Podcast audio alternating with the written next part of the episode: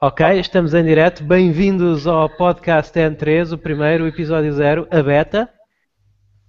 Olá. Connosco estão, connosco estão o- um homem das notícias da N3, o André. Olá pessoal, Outro homem das notícias da N3, o Bruno. Olá, como estão? Tudo bem? E o nosso Community Manager, o Ricardo. Como é que é, gente? Tudo bem? E eu sou o Luís Magalhães e mais uma vez bem-vindos ao podcast N3.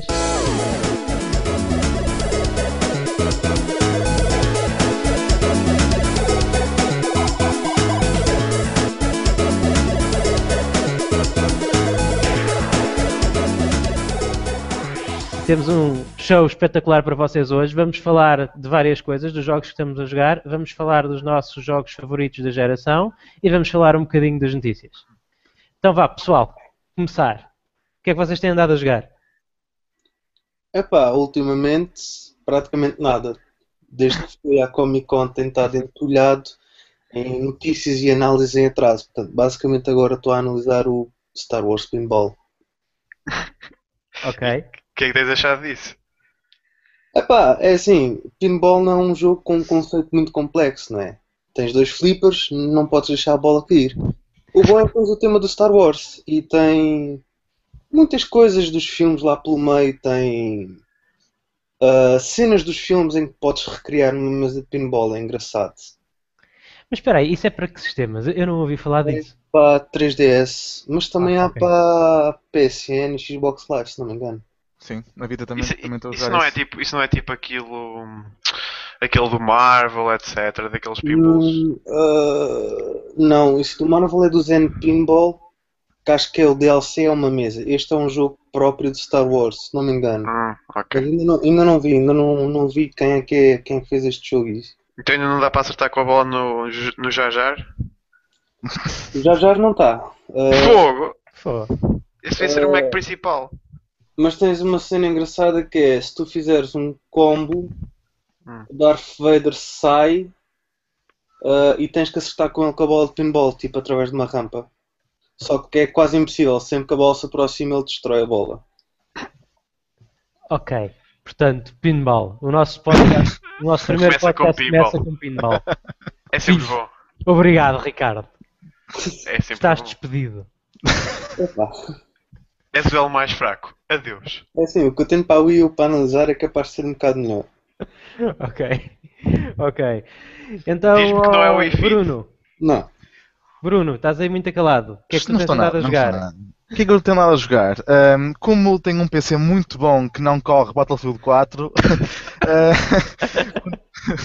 comecei a jogar Battlefield 3, que ainda consigo correr em, em médio, Ah, e a experiência continua a ser fantástica, mas de resto ah, estou prestes a analisar os novos jogos do Invisimals, da Vita e da PS3, ainda não, não coloquei as mãos em cima deles, e de resto é mesmo só Battlefield.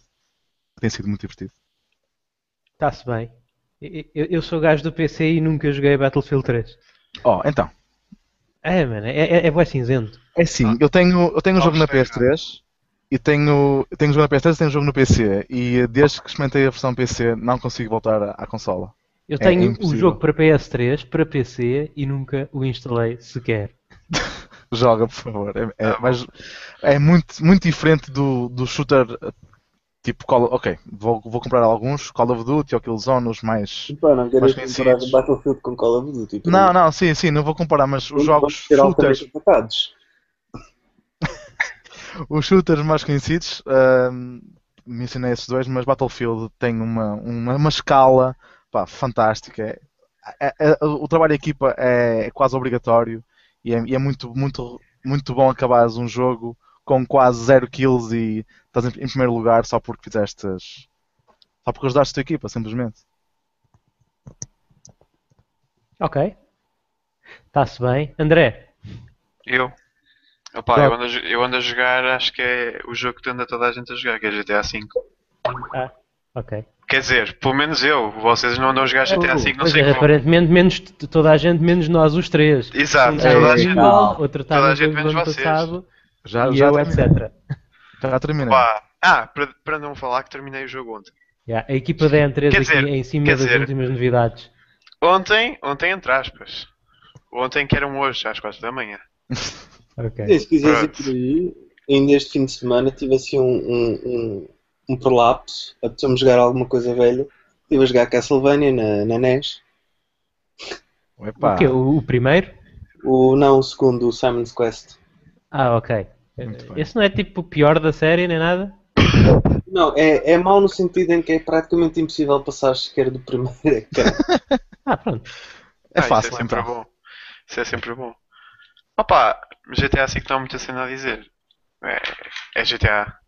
E, no entanto, opa, continuo, continuo a dizer que vai ser mesmo taco a taco este ano. Last of Us, GTA. Eu não acho. Não sei, não sei sinceramente o que é que, o que é, que- qual deles é que vai, vai reinar no fim.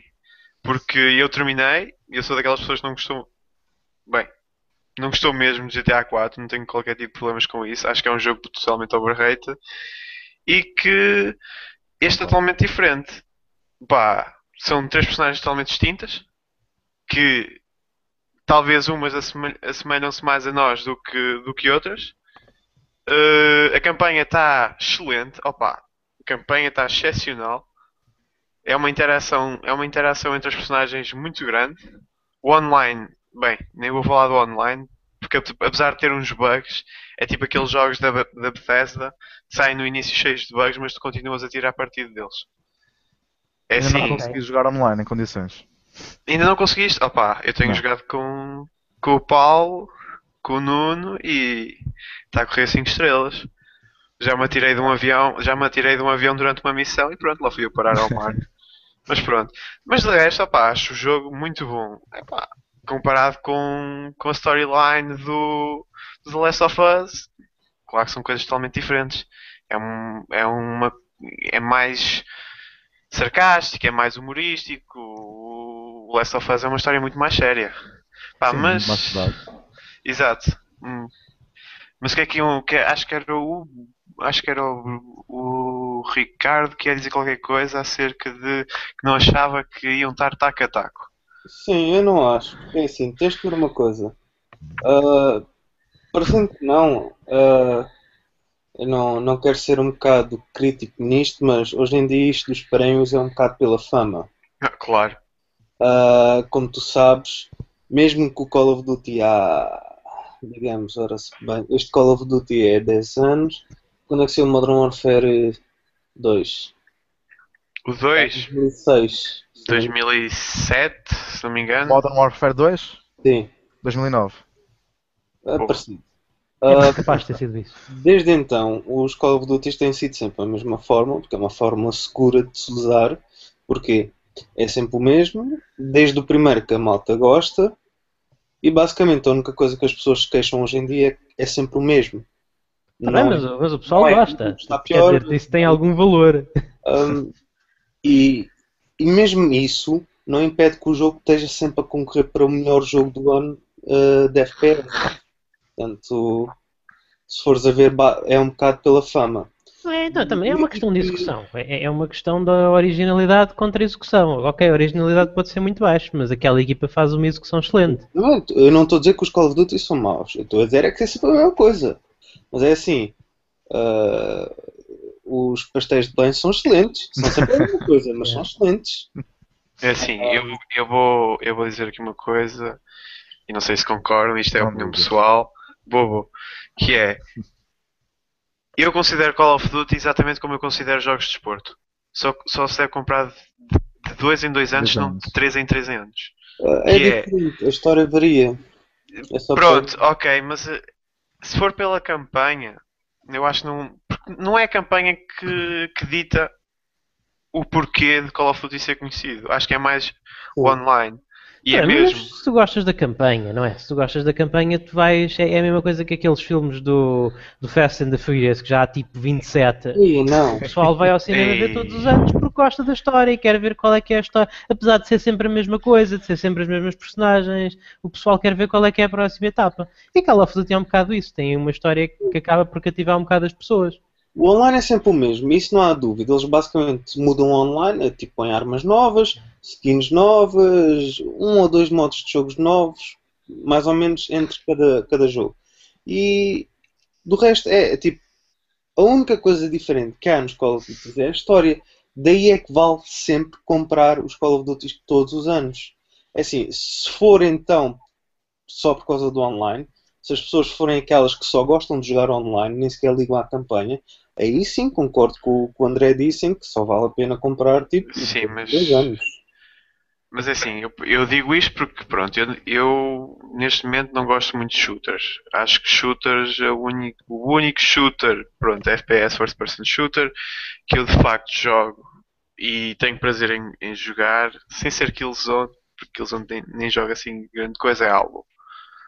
Mas é diferente. É um lore totalmente diferente, pronto, é de uma. Opá, não sei. Call of É Duty mais parece- verde e menos cinzento. ah, nem é isso. É, é muito. Acho, acho que precisavam de mudar de ares. Sinceramente. Também, também de acordo. Bem, eu, olha, eu, eu, eu cá eu- estive a jogar Ah, uma cena que é completamente mudar de ares em relação a shooters cinzentos, que é o, o remake do Kingdom Hearts.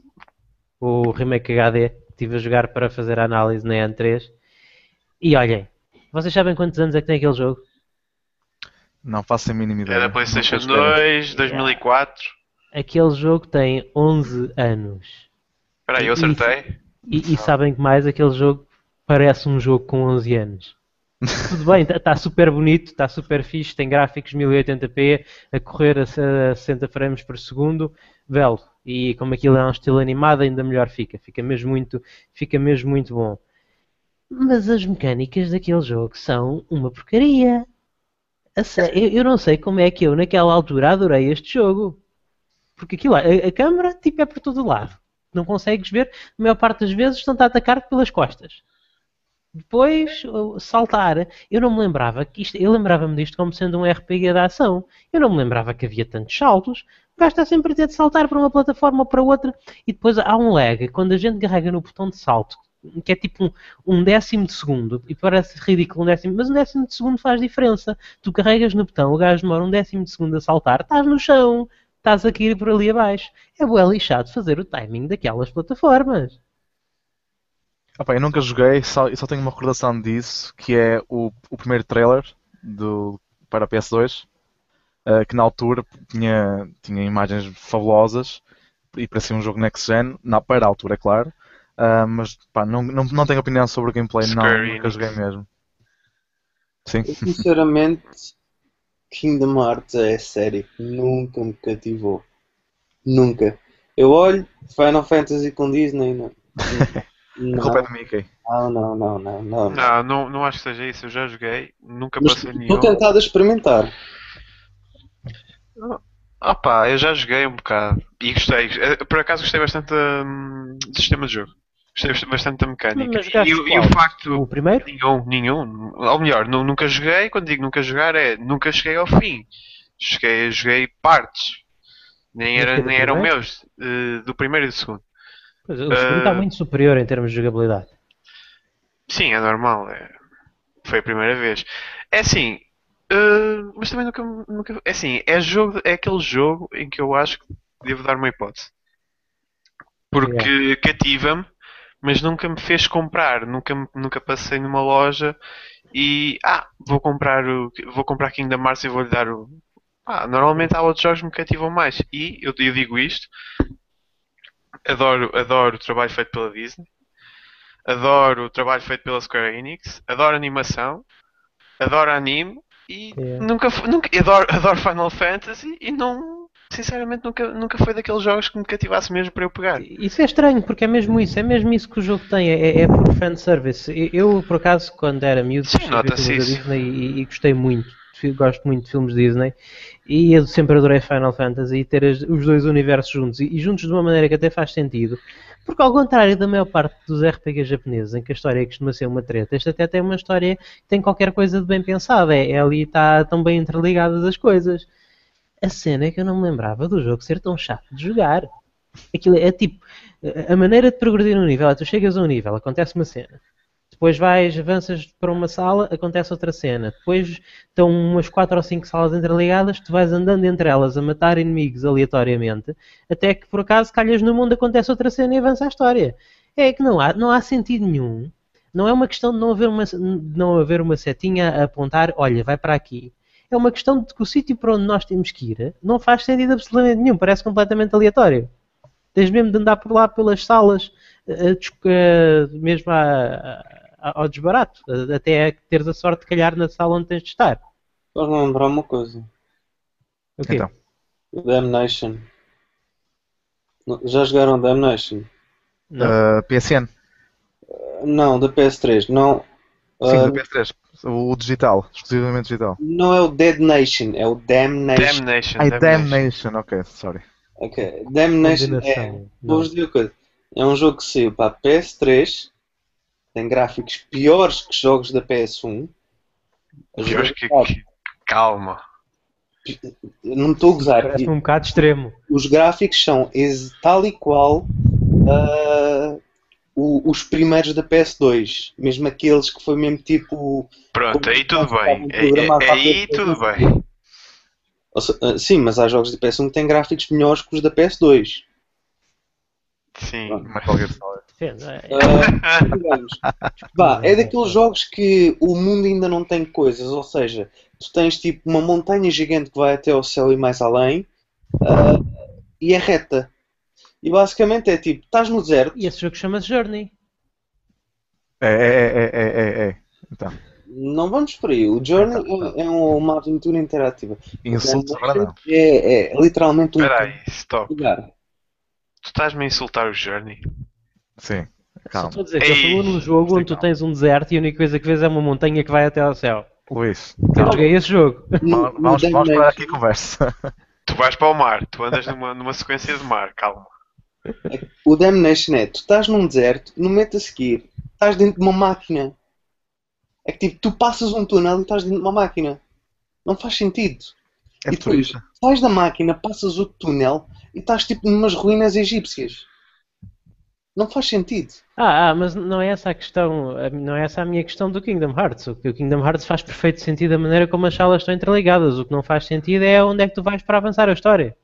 É, é tipo, eh, tens uma sequência de história numa sala. Sim. avanças. Há, há um inimigo que, tipo que te ataca e que foge para outra sala. Tu vais atrás dele porque é o lógico a fazer. E eh, na outra sala não o encontras, não encontras nada. Está-se bem, matas uns inimigos, continuas a avançar por umas salas, não sei o quê, matas mais inimigos, não se passa nada. Quando tu finalmente, já desesperado, voltas à primeira sala de todas, descobres que tudo o que tinhas de fazer era sair dessa sala e voltar a entrar nela, para a história avançar. Sério. O que tipo Já não faz percebi. sentido. Mas pronto, lá está. É, é um jogo de há 11 anos. Há 11 anos a gente não sabia fazer estas cenas tão bem como sabe hoje. Mas fica um bocado Hum, estranho. Queres ser sincero? Acho que a evolução dos jogos aumentou drasticamente nos últimos 10, 11, 15 anos. Nós, antigamente, era Pokémon, Super Mario, pá, jogos que a história não era assim muito, muito pessoal, muito. eh, não era uma experiência cinematográfica tão grande como é que é hoje em dia. E acho que é por causa disso que agora nós já estamos habituados a jogos como The Last of Us, ou Metal Gear Solid 4, eh, a Halos, eh, que são experiências muito mais, muito mais cinematográficas, uma história muito mais aprofundada, algo que é preciso ter conhecimento do, Ah, do lore. O, o Kingdom Hearts é um jogo da Square Enix. É difícil ir mais cinematográfico e de história do que aquilo. Sim, A mas, é que, a que- a questão é que não está bem feito. mas lá está, é isso que eu estou a dizer. Tipo, hoje em dia eh, os jogos conseguem-se mais interligar com, com, com a história em si. É mais simples. Tu, eu vejo a sequência de, do, do The Last of Us ou do, do Metal Gear Solid 4, que, é, que aquilo é mesmo cinema, ponto. Mas está está completamente bem interligado. Tu, tu sabes que estás a fazer aquele gameplay estás a, a jogar aquela sequência porque no fim vais ter uma experiência cinematográfica que te vai explicar o porquê de tu estar lá Pois, e o porquê de teres feito aquilo. E Sim. antigamente não era bem assim. Eu lembro, do, eu lembro dos Final Fantasies. Os Final Fantasies tu, tu andavas por lá também barata tonta às vezes. E mais uma vez, pronto, é um, é um jogo da Square Enix, tudo bem. Mas tens outro. Mas eh, Killzone, se não me engano, primeiro também havia umas partes em que tu andavas lá tipo barata tonta. Também não te dizia muito bem para onde é que tinhas de ir. E isto acontecia-me imensas vezes, até no, no mas jogo que eu mais gosto é o normalmente tu andavas tipo barata tonta, mas chegavas ao, ao sítio onde tinhas de chegar e pensavas, ah, pois, isto realmente é, faz algum sentido. No, no Kingdom Hearts não é o caso. Pá, pois pessoal, mas uh, vocês têm que perceber que se repararem muitas das críticas que os fãs fazem aos atuais jogos, uh, remakes dos Final Fantasies, os novos, os novos jogos RPGs, uh, continuam a queixar-se do gameplay atual e que preferem, continuam a O preferir antigo, o, antigo. Yeah. Uh, por muito mal que neste momento seja, seja para nós, que o pode ser, não, não digo que não são experiências boas, mas os realmente fãs dessas sagas continuam a preferir jogar como antigamente. Não Não, se deve- com, gráficos melhores, claro. Não se Uh, deve mexer no que não se está a estragar. Exatamente, sim. não é, não é só isso. Hoje em dia há muita crítica, especialmente a gente consegue ver isso, por exemplo, no grupo da comunidade gamer portuguesa. Há muitas críticas aos jogos que hoje em dia não promovem a, a descoberta. Ou seja, pegando no exemplo do Final Fantasy, ou não, pegando no exemplo do Chrono Trigger, que foi um jogo que eu joguei quando era miúdo. O Chrono Trigger era excelente porque se eu não lesse os textos, eu não fazia ideia para onde é que eu tinha que ir.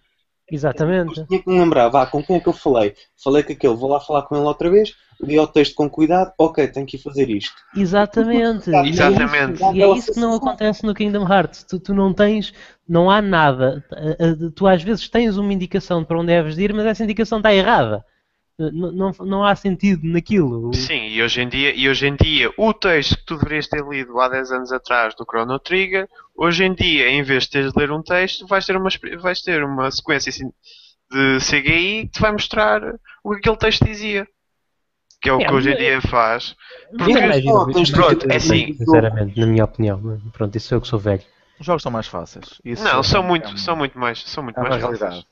Bem, pessoal, já aqui tivemos um, já aqui tivemos uma boa primeira parte a falar dos jogos que nós jogámos. É pena que não demos a jogar nada particularmente interessante, mas pronto, olha, é a vida. Pelo, me- pelo menos sempre tivemos um bom comentário de pinball ali, o nosso momento de pinball com o Ricardo aqui para safar isto. Continuando, Continuando, vamos às notícias. E as notícias, a cena que mais me salta à vista desta semana foi The Last of Us 2, listado pela PS4. A cadeia de lojas não, CD-ON listou um suposto The Last of Us Hum. 2 para a PlayStation 4. É claro que isto não foi confirmado oficialmente pela Sony de forma alguma, mas de qualquer maneira façam o favor de especular. Eu não acredito muito. Pessoalmente, não acredito muito numa, num, num, num tão rápido encontro com The Last of Us. Esperava mais um Uncharted 4 do que o The Last of Us. Um, e, e por acaso, o que eu vou dizer agora vai em contra a, a notícia que eu gosto mais desta semana, que também foi ontem, um, que foi, eh, vocês devem, devem ter lido, houve uma, um- no fórum Reddit, umas perguntas e respostas com o diretor do jogo do Uncharted 3, um, ao qual ele, ele disse aos fãs que hum, o próximo jogo da equipa deles nos, nos vai tornar incrédulos. Vamos ficar de boca aberta com esse novo jogo. Um, pá, The Last of Us acho que é muito cedo para, para existir, sinceramente. Preferia mais, acredito mais no novo IP do que no The Last of Us.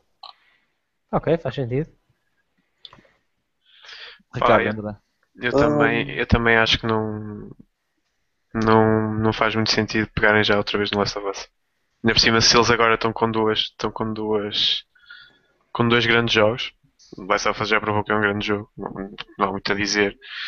Uh, podiam, acho, acho que deixar um, um num canto, sendo o Uncharted, do jogo que é, e sendo a saga, o a saga que é, que não me recordo, acho que nenhum Uncharted tem uma média inferior a 90 no Metacritic, sei, por exemplo. Acho que o Tenho- texto está em 88 ou assim. Pronto, mas, mas são jogos, são, são, todos eles são jogos que, que cedem o normal do que um jogo é bom. Mas vocês têm vontade de um novo Uncharted? Porque, epá, eu sinceramente, eu estou eu estou satisfeito. Da mesma maneira que era escusado do Indiana Jones e a Caveira de Cristal.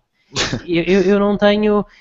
Eu adorei todos os Uncharted, mas sinto que a minha experiência Uncharted neste momento está fixe, está completa. Não, Hum. não sinto naquela... assim, não tenho eh, aquela eu ansiedade de eu ter um novo Uncharted. Eu gostava do Uncharted, gostava era que fizessem um twist. É assim, Ou seja, que não fosse sempre a mesma coisa. Eu, eu, eu tenho, tenho a Vita e tenho o, Uncharted Abismo Dourado e um, achei desnecessário esta, esta aventura na Vita. Eu Não, joguei, gostei imenso, mas achei, achei pá, achei mais do mesmo, percebem? O, o, o, o- a história que contaram neste mini-jogo da Vita, hum, pá, não me. Não valia a pena. pá. De acordo. De Vende consolas. Sim. Isso também depende um bocado da maneira como interpretas os jogos. Eu, por exemplo, eu sou um gajo que não, não leva muito a sério os jogos das portáteis. Obviamente, eu não estou a excluir que os jogos das portáteis não possam Não, fazer eu percebo, eu um lore. Mas, por exemplo, percebo perfeitamente no Kingdom Hearts há um jogo na PSP que faz parte do lore da história. Mas, a meu ver, este Da é Nintendo DS também. Exatamente. É, é tudo paralelo, é, é, é tudo exposição adicional para completar os jogos principais. Exatamente, é, é- eu acho que as das portáteis, para já é para puxar pelo hardware da portátil e outros são aventuras complementares. Eu, eu sinceramente eu também acho. Vita, tenho vários jogos para a Vita e o único jogo de Vita que eu acabei foi esse Uncharted. Achei que foi um jogo fixe. Agora, podia, era preciso ser um jogo Uncharted? Não. Podia ter Não. sido um outro jogo Exatamente. qualquer da ação-aventura. É, é o nome, o nome é que vai vender. Então, exatamente, é- aquilo vende consolas. Muito bem. E The Last of Us também certamente será assim. Não sei se será em breve, mas mais tarde ou mais cedo vamos ter uma sequela. Vá lá. Pode não Hum. ser esta que foi agora posta em rumor, mas a vamos ter. Outra notícia que me chamou a atenção: Metal Gear, Metal Gear Solid 5 Ground Zeroes. Temos uma data. Bem, não é bem uma data, é mais um ano, 2014. Não me surpreende muito, epá, mas eu gosto, eu quero falar disto só porque este é o jogo que se eu não tiver uma consola de nova geração me vai fazer comprar uma consola de nova geração. Um, desculpem, já, vocês já podem falar, deixem-me só interromper. Eu, eu comecei, eu comecei com a PS3 em 2009, foi, foi a primeira vez que comprei a- uma consola desta, destas gera- últimas gerações, e só o ano passado é comecei a jogar Metal Gear. E, precisamente quando a versão HD saiu na Vita. Um, joguei o, o clássico, o Metal Gear Solid uh, 1, na, da, da PSN, também na Vita, porque é compatível. e ainda Portanto, não joga- joguei jogaste a versão in- inferior, não, não jogaste a as Twin. Snakes para GameCube. Uh, não, não, não. Um, joguei, joguei na Vita e gostei muito da experiência na Vita. Um, e um, é estranho que uh, cheguei a casa e consigo jogar cross-save também. E a experiência não. pá, acho que po- podem achar estranho, mas não foi igual do que da portátil, estranhamente. E, um jogo que saiu na PS2. Uh, os, não sei, pá, os comandos em, Não, si- em não é, si. P- desculpa lá, aquilo é PS1. O- Não, não, sim, sim, não. Sim, o, o primeiro jogo, O primeiro é PS1, ok. PS1. É, PS1. Depois de PS1. jogar o Metal Gear uh, Solid 2 e o 3, uh, co- gostei mais de o jogar na Vita do que propriamente na PS3. Porque, pá, talvez por causa dos comandos serem mais, mais simples na Vita, uh, se calhar a experiência foi, foi diferente. Pá, o 4, só Como o ecrã é mais pequenino e o ecrã da Vita é um ecrã espetacular, se calhar isso também teve qualquer coisa a ver. também, sim. Um, Sim. O 4 comecei há, há relativamente pouco tempo e, um, opá, mesmo em 2013 estou, pá, estou abismado com a, com a qualidade daquele jogo. O 4 é fenomenal, é um dos meus eu jogos favoritos de sempre. ao Metal Gear é que eu nunca tinha tido a oportunidade, porque na altura, quando era criança, eu ti- tive a PS1. Mas pronto, era aquela mentalidade puto. Eu olhei para o Metal Gear, a capa não me espantou. Na altura eu gostava era de estar mais a jogar Spyro the Dragon, por exemplo.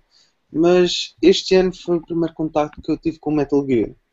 E foi logo da PS1, porque eu já já estou a fazer a coleção e como eu já tinha o da, o da PS1 ali parado há um tempo, pensei, é desta que vou jogar o jogo.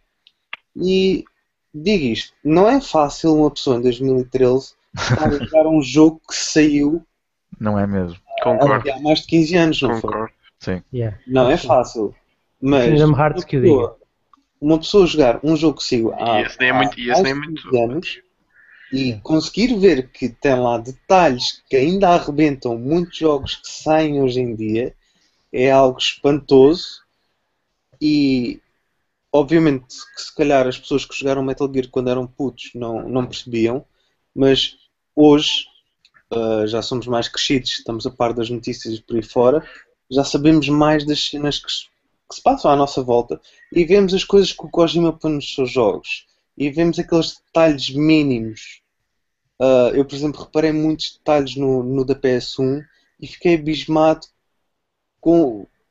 Aquilo é altamente complexo e a jogabilidade é, é simples para um jogo da PS1, ah, comparativamente aos jogos de hoje em dia, que têm imensos botões e isso tudo, mas Sem o analogos. jogo parece que é intemporal. Pá, o, E- jogo, é- o jogo é fantástico, é verdade. Bem, pessoal, vou só dar aqui mais uma notícia, só, olha, só porque sim, porque esta chamou-me a atenção, eh, apesar de ser uma cena um bocadinho mais nerd, que é diretor de God of War, Ascension abandona a Sony em Santa Mónica. O diretor Todd Papi dirigiu God of War 3 e God of War Ascension. E para mim isto é interessante porque porque é esta cena que acontece com todos os jogos God of War. Parece que o pessoal chega ali, faz um jogo de God of War e abandona o estúdio. Foi o mesmo com o David Jaffe, fez o primeiro, foi-se embora. Ei, é Foi o mesmo com o diferente. Cory Balgrog, fez o segundo, foi-se embora. E agora este faz o terceiro e faz tipo 3,5 e vai embora. Pá, é preciso novas ideias. Pá. O 3 com o online. Pensa O assim. online do 3, o online do 3. Não, duas, duas Ascension. O 3, sim, o 3 não, não tem online. Sim, lá está. Aquilo, aquilo é uma, uma coisa para explorar como é que seria o online. ah, Porque ok. a campanha, a campanha não. É, é tipo Power Stone, é, é engraçado. É assim, não é, não é para mim. Não é um tipo, um estilo de jogo que eu, que eu, que eu consigo jogar. Tenho o jogo, já experimentei várias vezes online, mas prefiro é online, mil online vezes. não, mas em termos campanha. de single player eu, eu gosto imenso. Eu gosto, dá- dá- dá-me gosto daquela violência estúpida. Sim. Tu agarrares num gajo e, e lhe dares pancada até ele ficar todo, todo roxo e depois mais torce a cabeça para o arrancar. Eu, eu acho que isso é tão estúpido, tão estúpido que me dá gozo. Pá, o Ascension, para mim, foi. eh, para mim, e se calhar para, muito, para muitos fãs da saga, eu, eu gostei imenso do jogo. E não, não, não, vou, não vou criticar o jogo, mas é, é mais um. É mais um com uma, que contou uma pequeníssima parte da, da história do God of War, ah, mas pelo menos, pelo menos temos aquele último boss que é. Pá, não vou spoiler ninguém, que é simplesmente épico. É um Verdade. dos melhores bosses de sempre. Pá, graficamente é. Eu, eu não- eu não Os consigo bosses desse jogo no geral foram muito bons. É espetacular os bosses desse jogo e para quem não jogou ainda porque pensa Mas que é do mais 3 ou do Ascension? do Ascension, sim, do Ascension. Não Dos dois. Assim, é assim, o, Sim. Ascension é especial, mas o 3 também. é- A série no geral tem boss É battles espetaculares. Sim, para mim o 3 é genial a partir do momento em que matas o primeiro boss. Só, É. só a maneira como matas o Poseidon Yeah, yeah, é exatamente. brutal. Queres-me falar? Spoiler. Eh, Olha, vem, vem no primeiro trailer do God of War 3. Exatamente. Não interessa. Bem, pessoal, e, e- e para vocês, notícias? Vá, André, notícias. Notícias, notícias, notícias. Tu és o homem Eh, e o Bruno são os, os, os homens das notícias aqui. Eu e o Ricardo somos amadores. Ah, eu também, nas notícias, tem, tem aqui umas interessantes que até me cativaram esta semana. Sim, eu sei. Não, yeah, eu, é sei, é, eu assim, sei, mas pronto, eu vou, deixar, eu vou deixar a notícia do Ricardo para o Ricardo, como é óbvio. Uh, é assim, a The Last of Us vi, não achei assim. Também não acreditei muito, estou como, como o Bruno. Não foi algo que me tenha cativado. Uh, eu publiquei uma notícia acerca do que o AIGA1 Aunuma disse acerca do, do estilo dos Gelbas, do, do art style dos Gelbas. E, eu vou falar um pouco por causa que eu tive a oportunidade de ir com o Paulo à Nintendo Showroom e testar o novo Zelda, do qual eu disse: opá, está genial. É regressar ao passado, é regressar àqueles velhos Zeldas. E... Estás a falar do 3DS, né? Sim, o do novo da 3DS. Hum, e de facto, não sei se vocês se lembram, o Wind Waker foi um jogo que saiu para a GameCube e que na altura foi bastante criticado pelo, pelo o art style cartoon que, que o jogo tinha. Não teve boa recepção. Exatamente. Exatamente. E eu achei a notícia por acaso engraçada porque hoje em dia nós vamos a qualquer fórum ou algum, algum site que fala acerca do jogo e provavelmente o que te vai dizer acerca do jogo é que tem das artes mais fantásticas que viste num jogo. Principalmente esta versão para a Wii e o HD. Ou seja, antigamente, antes das pessoas receberem o jogo, opá, isto vai ser horrível, e é tal coisa como nós já, nós já vimos com, com o Devil May Cry, em que mudaram a personagem, pronto, isto vai ser horrível. Olha, mudaram a Lara, a Lara Croft, vai ser horrível. Mudaram o Cole, vai ser horrível. Pronto, mudaram, mudaram o Link, vai ser horrível. Eh, e não, é uma, é uma experiência diferente. eh, e ele fala que, devido a esse facto, vai, vai ponderar mais, mais acerca do que. Como é que vão ser os jogos futuros do Zelda. Eu acho Eh, isso uma pena. Eu, eu acho que o Wind Waker foi um- uma lefada de ar fresco e continua a ser Exatamente, exatamente, mas é isso que as pessoas têm de perceber. Por vezes, jogos diferentes não significa jogos maus. Yeah. por vezes eh, são Aliás, coisas todos os positivas. que tu eu gostei bastante. Eu adorei o novo Devil May Cry, eu adorei o novo Tomb Raider. Ah, Ah, mudem. Exato, opa, eu, eu Devil May Cry, pronto, eu, eu já disse que cada vez que for a falar de Devil May Cry eu vou ter de me Vais dividir em, não, vou ter de me dividir em dois.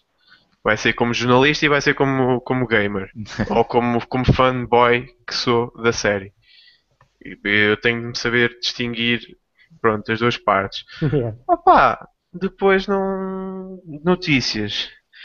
Vimos, vimos mais, mais notícias acerca do, do, do, prim- do novo jogo português, do Inspector Zé e o Roubo Palhaço, em crime, em crime no Hotel Lisboa.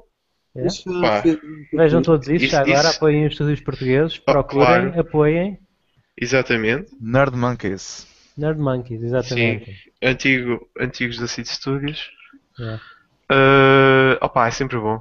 E É, ver sempre se, se o nosso mercado de jogos aumenta e consegue ir lá para fora. Claro que é extremamente difícil competir com Alemanhas e Franças, mas pronto. Tenho de Uh, ver esse jogo, está tá na, tá na minha buy list, sem dúvida. Bruno, sim, notícias. Notícias, ok, já falei sobre eh, o tal futuro jogo da Naughty Dog, que nos vai deixar de boca aberta. Não Yeah. sei qual é, qual é que será, mas espero que seja um jogo fantástico.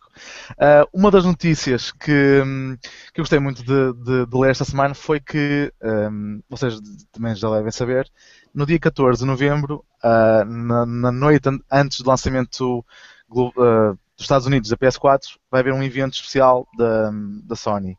E a Epic vai anunciar um lançamento para a PS4 de um novo jogo. Que não sei se será ou não exclusivo. Uh, isso isso ninguém, ninguém, ninguém conseguiu essa informação. Pá, a Epic, uh, responsáveis por uh, sei lá, Gears of War, uh, Unreal Tournament, o 3, por exemplo. Yeah. Pá, que jogo é que poderá sair de lá e talvez exclusivo à PS4? Pá, Eu deixa-me- quando deixa-me- eu Exclusivo? Estava feliz. E talvez exclusivo para, a PS4, sim. Não, não é nada que eles não tenham já feito, quer dizer, eles Sim. fizeram uma série mas o inteira. que é que se está a passar com as, com, as companhias que vêm da Microsoft? Pô, ainda todos a dar facadas? Sim. Ahm, essa, essa foi uma das notícias que mais me deixou empolgado, porque, é assim, eu, ahm, eu inicialmente, como já disse, comprei apenas a PS3. Ahm, há um ano e meio comprei a Xbox 360 e os primeiros jogos que comprei foram foi a trilogia Gears of War. E achei, pá, fenomenal. Ah, graficamente é um jogo fantástico. A história, ok, não é nada do outro mundo, mas o gameplay em si, o, o core gameplay é, é, é muito bom. É dos poucos jogos de terceira pessoa, tirando Uncharted, que eu, que eu mais gostei. Uh, por isso estou um bocado ansioso por, por o que é que pode vir daí da, da Epic. Uh, a outra notícia uh, é que o jogo Titanfall, exclusivo da Xbox One Next Gen e para a 360, não irá sair afinal para a PS4. Uh, mas o que, dá, o que deu a entender é que o Titanfall não irá ser para a PS4, mas os futuros lançamentos de Titanfall, esses sim, Yeah. uh, vão O chegar. Titanfall Game of the Year ou o Titanfall eh, Extra. Hum, não, Game of the Year não pode. Titanfall 2. Exatamente. Não, não, não. do É. Ninja Gaiden, que era o Ninja Gaiden que era exclusivo Xbox até vir o Ninja Gaiden Sigma. É assim, eu, Ah, é assim falar mas, isso, mas isso acho que é durante algum tempo. Uh, acho que é a nível de contrato, isso não tenho certeza. Mas é, é- é- é- acho que o exemplo mais fácil de lembrarmos disto é, é o recente, o- a transição do Demon Souls para o Dark Souls. Yeah, também, também. também é, uma É, parte, é, é, o mais, é, mais, é o exemplo mais próximo que eu me lembro de um jogo em que opa, é exclusivo da PlayStation 3. Ou espera, Demon Souls de facto é mesmo exclusivo da PlayStation 3. Então vamos fazer, um- vamos mudar um pouco o nome, vamos mudar Demon para Dark Souls e pronto, olha, vamos lançar nas duas plataformas e agora também em PC. E o, sucesso é enorme, como, como, como podemos... Portanto, para o ano que vem temos na PS4 o Macfall. Tens um... E aí, Mac Ricardo, o que é que tu nos tens a dizer de notícias? Epá, de notícias para começar, eh, logo ao início da semana lancei o meu artigo especial sobre a Comic Con. Eh, já- Fala-nos aí rapidamente disso. Comic Con. Comic Con em 5 minutos. Comic Con em 5 minutos, é impossível. Ok. É assim, Feito. Rápido. 5 segundos. Boa. Uh, Comic Con é aquilo foi algo demais. Para já eu não sabia onde é que é. Eu já tinha vivido em Londres e não sabia onde é que é. Aquilo é ao, ao pé da parte da City, mesmo, chama-se mesmo City, a zona. Uh, e o pavilhão, eu quando olhei para o pavilhão pensei, isto é um pavilhão ou é a nossa Expo? porque o pavilhão é quase do tamanho da nossa Expo. Um Brutal. pouco mais pequeno, só um bocadinho. Aconselho ter então ir à Gamescom. Uh, Porque aquilo não é, aquilo nem é Expo, aquilo é uma cidade à parte. Tá bem, deixa-me juntar dinheiro. Ah, também está na, na lista de, de viagens. Ah, mas a Comic Con. O quê? A, a N3 não vos paga viagens? Epá. Também fazes, da também fazes parte da N3, a N3 paga-te viagens. a- acho que não vou falar. Senão ainda, per, ainda, per, ainda perco as minhas milhas aéreas. ahm, o que é que eu posso dizer da Comic Con? É assim, aquilo estava dividido em dois pavilhões. Eu fui com malta do Porto, ah, especialmente malta que trabalha na Press Play. E um, um deles ah, foi arbitrar o, o torneio do Yu-Gi-Oh! Ah, e o resto da malta também foi participar no torneio. Eu fui com a minha namorada em visita de lazer porque eu realmente desconhecia que havia Comic Con em Londres. Eu pensava que era só de São Diego e a de Nova York era assim uma coisinha nova. Quando descobri que havia uma de Londres, foi tipo cancela aquele dia de trabalho, comprar bilhete por aí fora, toca a correr e ir para Londres. Os pavilhões são gigantes, têm lojas de tudo, tudo que envolve a cultura geek está lá, desde jogos retro, jogos recentes.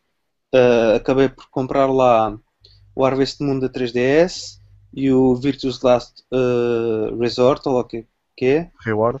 Isso, Virtuous Last Reward, esses dois por 20 libras.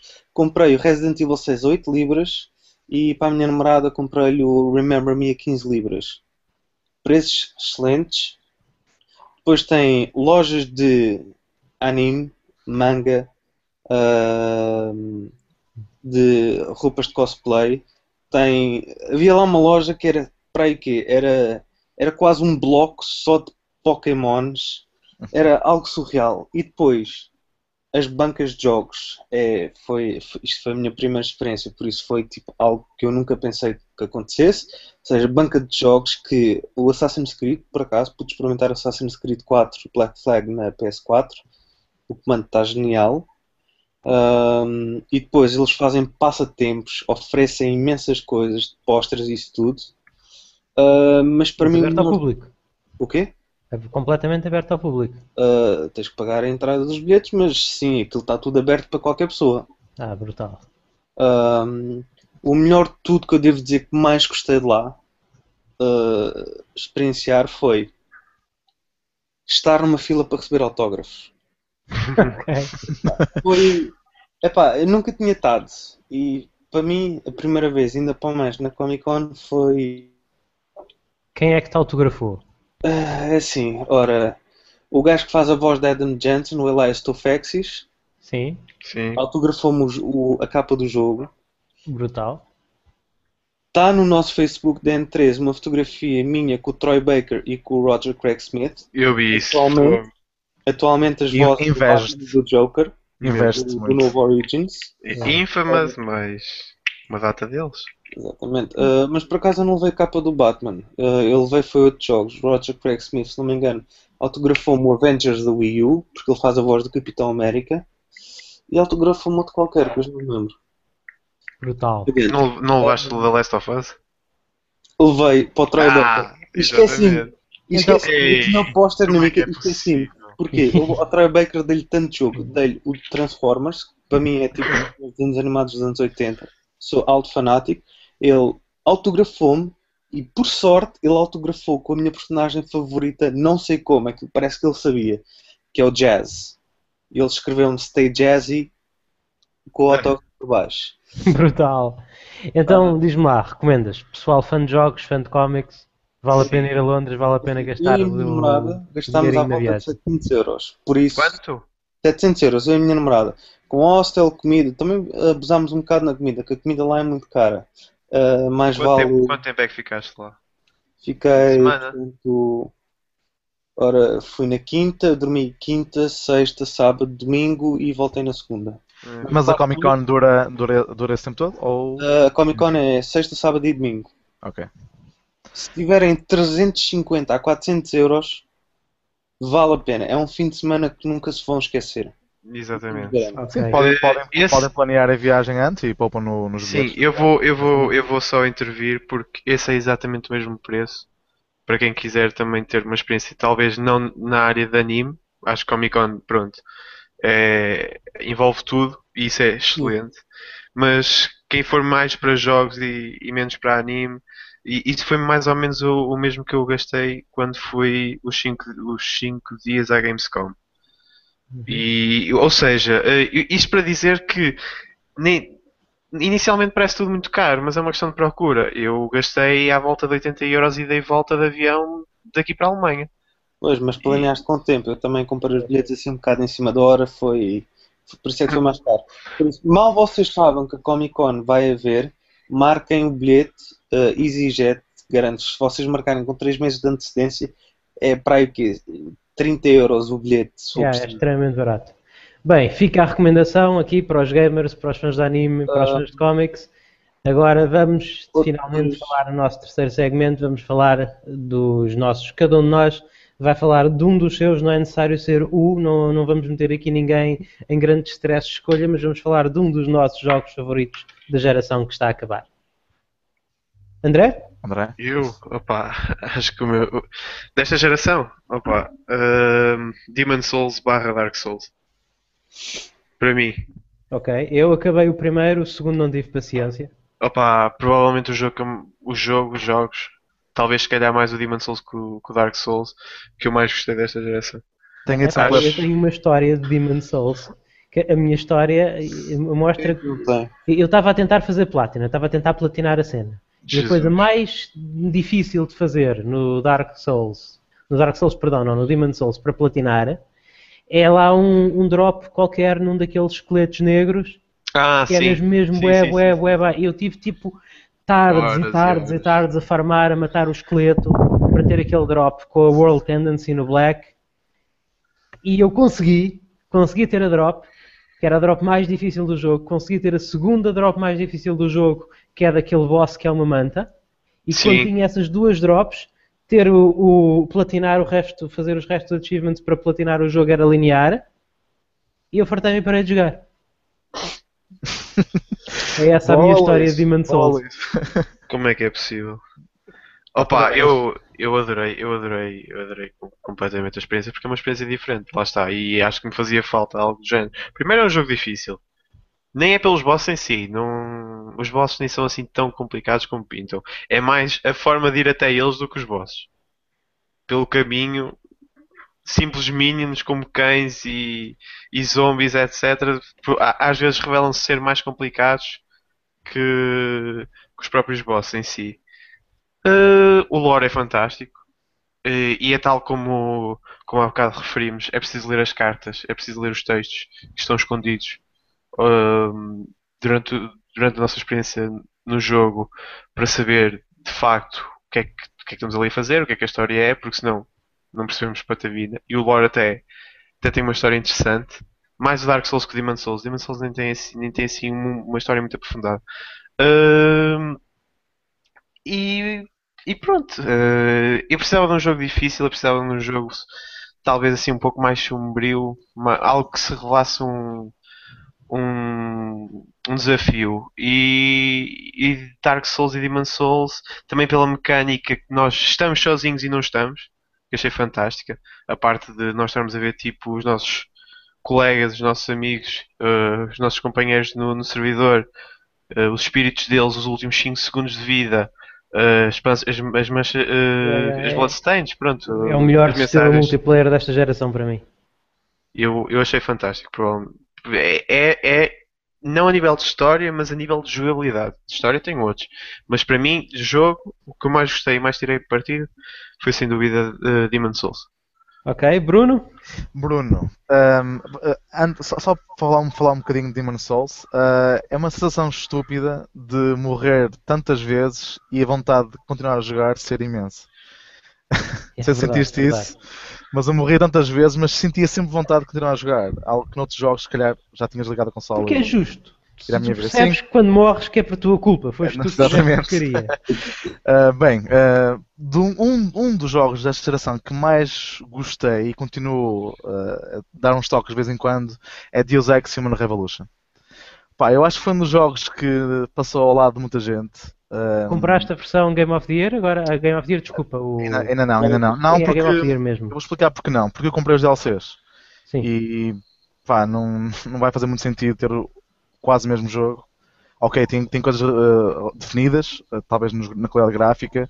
Não, não, mas desculpa, tu podes fazer o upgrade. Há, há um DLC que faz o upgrade da tua versão para o Game of the Year. Na PS3 também? Eu No acho PC, que sim. no PC isso, isso existe. Nas consolas penso que não. Eu penso que sim. Tu falas não. Acho que Não, certeza? consolas.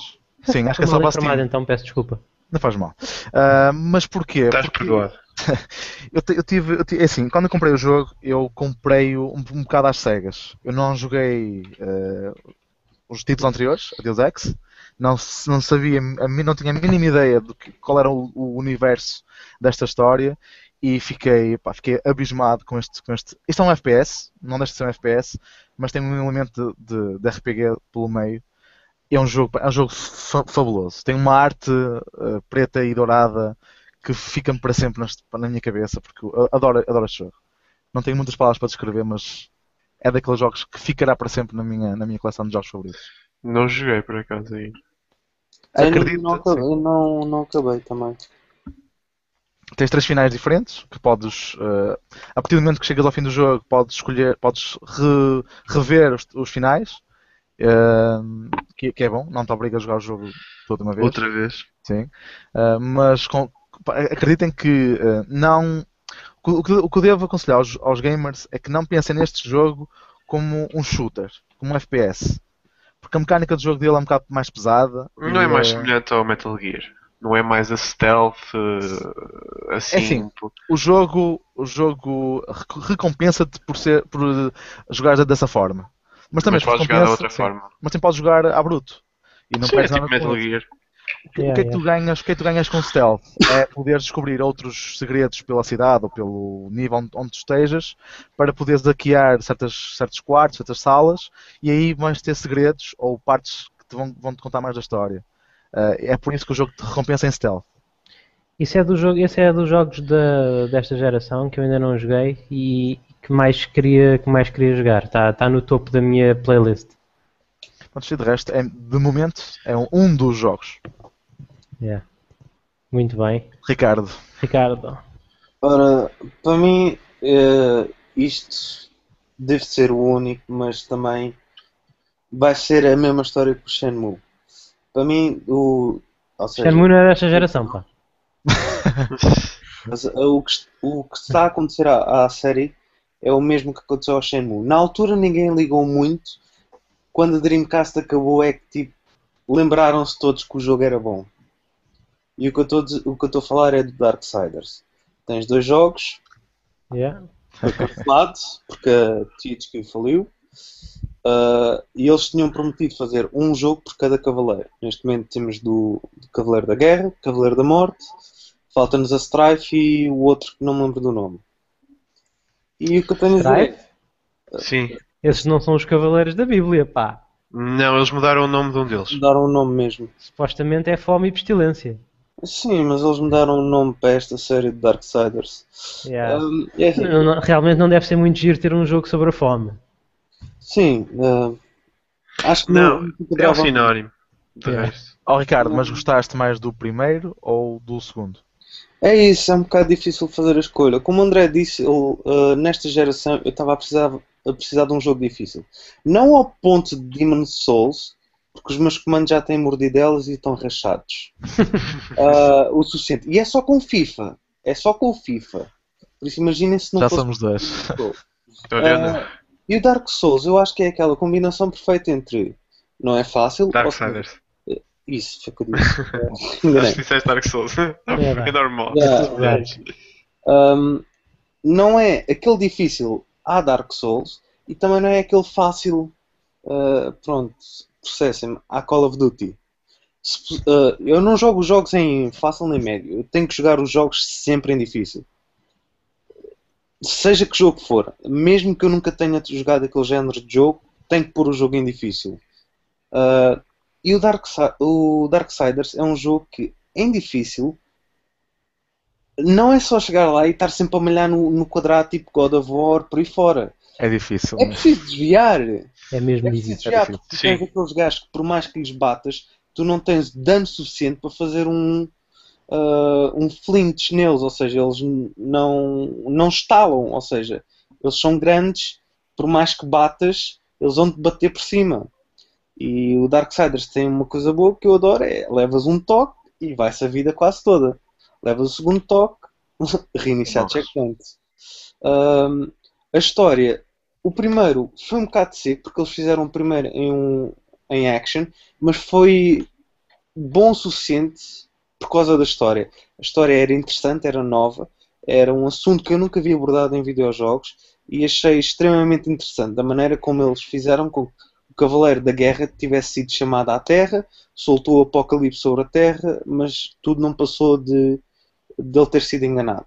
O segundo jogo para mim é o melhor de todos, ah, mas acho que é mais pelo caminho que eles seguiram. Portanto, eles largaram o action, um action RPG. O jogo tem elementos de RPG, um sistema de progressão, uma Uhum. tree de, de poderes, ou seja, eu posso escolher ir, escolher ir mais pela magia ou mais pelo dano físico. Ah, no meu Mas o caso, que é que eu cativa mais no jogo? é assim, os visuais. Os Sim. visuais e a A história. arte do Joe Mad. Sim, o Joe Madden também. O Joe, Madden. Exatamente. o Joe Madureira. Acho que é Joe Madureira. É, João João Madureira. Madureira, sim, é. Exatamente. O homem tem um traço genial. Uh, eu já tive com, com o livro, o artbook dos dois jogos na mão. Uh, não o comprei porque eram caros. São 30 euros, me engano. Mas ver os bosses dele é, é lindo. É quase como ir a um museu e estar a, estar a apreciar arte. E outra coisa que também me cativou é a arte dele faz-me lembrar muito uh, elementos de World of Warcraft.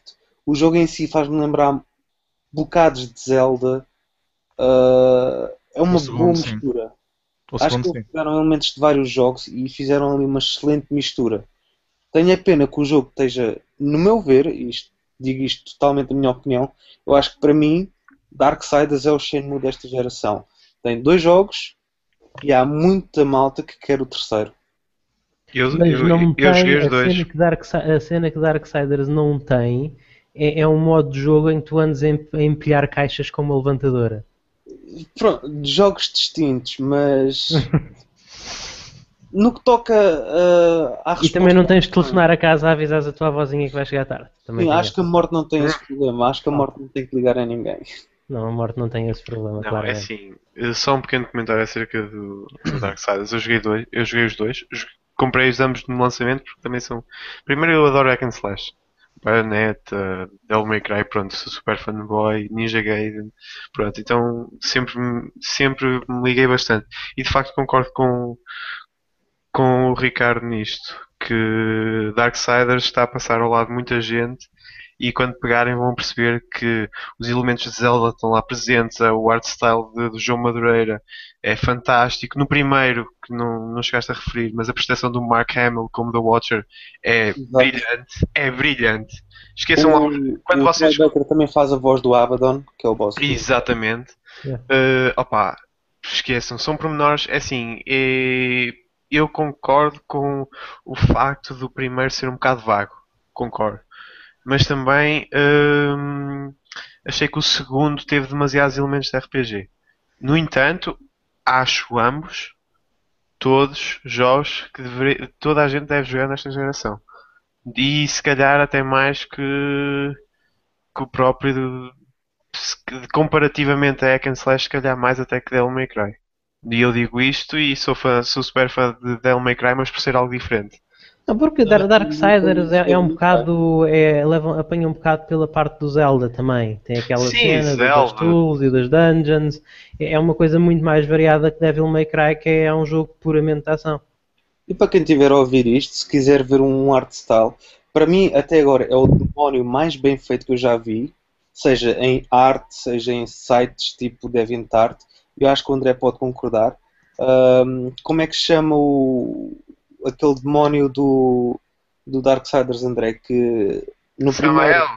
Esse, o Samael. Basta procurarem Darksiders Samael no Google e vão ver Depois que tu, eu, eu incluo isso nas notas. Vai- o episódio vai, vai ir para o ar com umas notas e tu dás-me esse URL e eu incluo. Bem, o meu vai ter que ser mesmo Skyrim. Eu, Skyrim foi tipo uma, uma cena que ameaçou a minha vida. Tenho mais de 300 horas logadas em Skyrim. Que levaste com E- fuso rodar, levaste com um fuso rodar nas ventas e pronto, ficaste agarrado ao ecrã. Não, é, é inacreditável. Eu era capaz de fazer um podcast inteiro a falar sobre o Skyrim, mas não vou fazer porque já estamos quase. Já, já está a acabar o nosso tempo. Mas é, é- é- é que é assim. A partir, eu pensava que depois do Oblivion eu sabia mais ou menos o que é que podia esperar, mas não, a partir do momento em que eu saio daquela primeira cidade e tenho o mundo inteiro aberto e uma cena belíssima e eu estou a jogar em PC e consigo meter as cenas quase todas no máximo e depois ainda vou à net buscar mods para fazer upgrade dos gráficos para alta definição e acrescentar umas coisas e aquele jogo é tão é, é vasto, é vastíssimo. Tu podes ficar horas a fazer espadas ou a fazer bolos ou a cozinhar A fazer bolos. ou, ou explorar tipo e, e a cena é que é um jogo que recompensa a exploração que não é normalmente os jogos são corredores e depois tem assim um ou outro corredor para o lado para explorar e, e ali não. Tu tens um mundo enorme mas mais do que ter um mundo enorme tens um mundo enorme cheio de coisas. Pode ser desde estares a, a caçar um urso e, e encontras uma casa abandonada e não há, não há ali história nenhuma. Não há ali nenhum NPC, nem nenhum livro que diga uma coisa, mas tu vês assim, tipo, vês tipo um pentagrama desenhado no chão, vês que, as- vês que a casa está queimada, olhas, lá dentro tem lá um, um cadáver, assim, com robos de mágico, ou seja, eh, tu percebes, apesar de o jogo está-te a contar ali uma pequena história, apesar de não haver história nenhuma a ser contada. Só o- a maneira como as coisas estão dispostas pelo cenário, as cenas que encontram, é, é um mundo que ali está e depois tem truques muito bem esgalhados. Por exemplo, vocês sabem, ah, vocês já jogaram Skyrim? Sim. Tenho ainda não joguei. Vocês já já, repararam que às vezes vocês estão lá a passear pelo cenário e aparece uma raposa. E uma raposa é muito difícil de matar, não é? Apesar de ser Hum, possível, porque tudo se pode sim. matar. Sim, sim, sim. sim. Eh, mas a, a cena da raposa, ela parece, para a maior parte das pessoas, aquilo parece só uma cena para dar vida ao ambiente. Mas a verdade é que se vocês seguirem a raposa, a raposa mete-vos mais ou menos na direção de uma cena fixe cá para encontrar. Aquilo é, é uma maneira, foi uma maneira que os produtores do jogo arranjaram para chamar a atenção para determinados sítios. E é uma cena completamente natural. Ninguém te diz isto. Se eu não vos tivesse diz isto, vocês não sabiam. É simplesmente porque eh, vês uma coisa a mexer, a tua atenção é chamada para lá e tu até podes achar, olha uma raposa que giro, vamos atrás dela e encontras um sítio. E isto, é, isto é saber fazer jogos, isto é saber dirigir jogos. Só joguei umas 20 horas, mais ou menos, Também no PC. E depois, simplesmente do nada, Sim, deixei, eu também joguei deixei de jogar. Porquê, não sei, mas deixei de jogar. Oh Luís, já agora, eu sei que tu és o PC Gamer aqui da N3, sei que também já jogaste World of Warcraft como eu. Uma pergunta que eu sempre quis fazer a um- uma pessoa que tenha ficado altamente fanática do Skyrim, até que ponto é que trocavas um pelo outro? Ui. World of Warcraft por Skyrim Sim, até que ponto é que ias mais para um do que por outro? é, é, é assim, a experiência que eu tive. é, tu começaste a jogar Warcraft quando? Comecei a jogar Warcraft basicamente perto do fim do Vanilla, ou seja, comecei a jogar passado um mês cheio o Burning Crusade. Ok. Eu comecei a jogar no, logo no início, pá, um mês depois do jogo ser lançado. E a experiência que eu tive a jogar esse jogo, a experiência de estar junto com os meus amigos, a conhecer, a descobrir, era tudo desconhecido, a descobrir como é que as coisas funcionavam, a ficar até às tandas a tentar fazer uma dungeon de 5 pessoas com 3, e, e esse, Sim. tipo, esse tipo de experiência de descobrir o mundo e descobrir como as coisas. Epá, não, eu, eu acho que nunca nenhum jogo vai bater isso. Eu não trocava essa experiência por nada. Agora, a experiência atual do World of Warcraft, sinceramente, Ah, é ainda bem, ainda, ainda bem que vais falar disso. É que eu também joguei o Warcraft e, e a experiência atual. A experiência atual, não é que o jogo não seja bom. Não, o, jo o jogo é bom, mas isso ma- mais uma vez vamos Já não há regressar ao. mistério, já não há nada para Exatamente. descobrir ali. Já, não- já vamos regressar ao. E, e não é só isso, vamos regressar à, à questão que tivemos ainda há minutos de os jogos estão-se a tornar mais fáceis.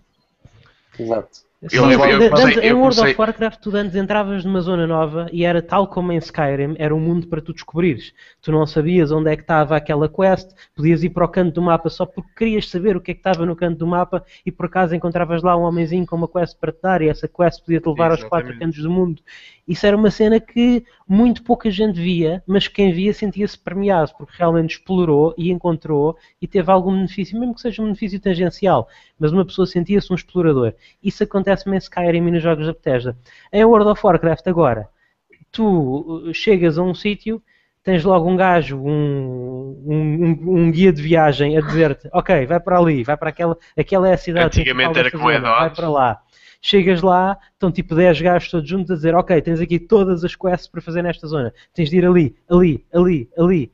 E isso, pronto, perdeu um bocadinho a magia. O World of Warcraft, eu costumo dizer que o World of Warcraft de antes era um mundo e agora é um parque de diversões. Ah, também tens outra coisa agora. O, o jogo de antes, no Vanilla ainda, ou seja, chegavas ao nível máximo e a partir daí era melhorar-te. Ou seja, Yeah. ah, e tinhas que entrar numa guild que é para apanhar, ires fazer, por exemplo, Nax Ramas e por aí fora. Aquelas O jogo- 40 O jogo pessoas. começava a nível 60. Exatamente. É, é. Agora, o jogo parece mais. eh, sei lá, eu acho que mais valia sacar um add-on para o World of Warcraft agora, com a voz da minha mãe, e dizer o que é que eu tenho a fazer. É que Yeah. eu ainda joguei este ano porque deu-me um, um- Eu tinha parado de jogar e pronto, caí. Caí de Não, mim. E é Voltar a jogar. É, é giro, agora não é, não é a mesma coisa, não é aquela sensação. Mas é um jogo que está bem feito, tem os cenários bons, tem as questlines são engraçadas. É, é um jogo de A qualidade. história está boa. O lore que eles estão a fazer no Pandaria está a ficar interessante. Ah, agora Quem com- já viu o novo twist? Com o Já. novo, o novo patch, com- por acaso, com o Vó opá. Grimar. Exatamente. Ahm, mas o que mais me irritou é que eu parei de jogar porque Vol- ah, o Pandaria agora está. Enquanto não tens o raid time, que é para ires com a tua raid fazer uma dungeon de 25, estás a fazer recados. Estás a Pois fazer é, é verdade, mas, mas jogar, mas jogar Pandaria, Pandaria quando saiu e, e- e jogar, é epá, aquilo- vamos lá ver uma coisa, aquilo são uns cenários espetaculares, Pandaria é belíssimo. E fazer as quests, fazer a só seguir as questlines e acabar cada zona de Pandaria, epá, dá um gozo equivalente aos melhores RPGs da atualidade. Também vamos ver isto. Agora, simplesmente já não é aquela experiência de descoberta que era de antes. Hum, Sim. É O- assim, eu. Fala, fala, Ricardo, fala. Força. O- a cena é que de antes, tipo, o- os primeiros níveis até nível 60 e é como tu dizes, é tal exploração e era o desconhecido, e chegas a nível 60 e tipo, parece que sais da algoria da caverna. Agora não, agora é tipo, estás ali a explorar a Pandéria, a fazer as quests todas. Eu quando cheguei à Pandéria fiquei tipo, oh meu Deus, isto é lindo, esta cidade é linda, esta zona é linda. Cheguei a nível 90 e olha, vou ali fazer isto, vou ali fazer isto, que horas são? 9 horas, rei, dormir. Vou ali, Boa fazer, vida. vou ali fazer isto, que horas são? 9, raid. Yeah. Yeah, Tá. yeah, não, tornou-se uma lista de tarefas. Sim. Bem, Bruno, então agora antes de, antes de fecharmos o podcast e a fazer o fecho, diz lá o que é que tinhas a dizer. Uh, eu, eu comecei a jogar uh, World of Warcraft quando saiu a expansão do Cataclysm. Uh, juntamente com amigos, juntámos-nos todos para jogar e se calhar não tive a, a mesma experiência que o Luís. Uh, aquela dificuldade inicial de quando, nos primeiros tempos do jogo. Um, mas acho, acho que neste momento é um jogo que não é divertido para jogar individualmente. Acho que só é divertido jogar World of Warcraft com amigos. Também Eu comprei, com- 100% eu comprei a. Pandaria, eh, juntamente com, com, do- com do- com dois, dois colegas meus, e eh, enquanto jogámos juntos foi. Pá, eh, ok, Pandaria é belíssima, como já, já disseram. Um, e a história eu acho que está muito, está, está muito bem contada neste momento, a história. E gostei, gostei muito do, do, que está- do que está andando a passar. Mas a partir do momento que, que foi cada um para o seu lado, um, perdi a vontade de jogar. Sim, e já, já não pago há É um mês. para teres a tua guild, o teu grupo de amigos. Sim, neste momento já não há aquela, hum, aquela vontade de tu, como indivíduo, procurares tudo sozinho, descobrires tu os segredos. Ah, acho que neste momento já, já não tem essa piada. Ou, é- ou vais com amigos, ou acho que não faz muito sentido jogar sozinho. Bem, pessoal, o que continua a ter muita piada, seja sozinho, seja acompanhado, é ir aos nossos fóruns da comunidade gamer portuguesa, da N3, participem, digam o que é que acharam do podcast, falem connosco, digam o que é que acharam das notícias, chamem-nos nomes, critiquem as nossas análises Sim. Falem-nos do pinball do Star Wars e como vocês adoram e querem um podcast inteiro sobre pinball de Star Wars, porque nós estamos aqui para isso. No próximo podcast vamos falar da Next Gen, vamos ter a aproximação da PlayStation 4, então vamos aqui todos dizer o que é que estamos mais empolgados em relação à PS4, quais é que são os nossos eleitos de lançamento, quem é que vai comprar, quem é que não vai comprar, tudo isso. Esperamos que Xbox One vocês também. Ajudem-nos a fazer do podcast da N3 o podcast de referência em Portugal, tal como já, já, já nos ajudaram a fazer o site, o site de referência em Portugal. Adoramos, amamos. Pessoal, quais é que são, como é que, o- como é que os, os fãs da N3 vos podem contactar? Rapidamente. André, Pá, a minha rapidamente acho que tem, tem os contactos no fórum, mas podem me contactar pelo Facebook, mandar mail. eh, eu prefiro, se calhar mais, mais pelo Facebook, se calhar é, é a forma mais fácil de me contactarem, ou se não deixarem uma mensagem rápida no, no site e eu responderei o mais breve possível. Uh, todo rocinho no Twitter. Todo rocinho, é mesmo isso. Todo rocinho! todo rocinho. Caralho! Uh, no Facebook sou o Bruno Costa, uh, mas tal como o André, po- podem vir ao fórum e uh, rapidamente vos uh, respondo. Ricardo? Ricardo? Hum, para mim é qualquer plataforma basicamente tem Ricardo Passos, se não me engano, depois é Ricardo Passos 19 no Twitter, uh, Ricardo Passos vão ao fórum, sou o seguido, uh, uh, o administrador do fórum, por isso não é de ser difícil de encontrar. Ah, eu esqueci-me de dizer o meu Twitter, peço desculpa. Uh, another Round TGV. Ok. Eu no Twitter sou Luís underscore Maga. No Facebook sou Luís.magalhães e no fórum sou o Ash. Liguem, falem, Ketchup. mandem mensagem, mandem vídeos, mandem fotografias, digo, façam o que vos apetecer. Muito bem, amigos, amigos, amigas, senhoras e senhoras, foi o podcast, foi o primeiro podcast em 3, o Ncast, episódio 0, versão beta.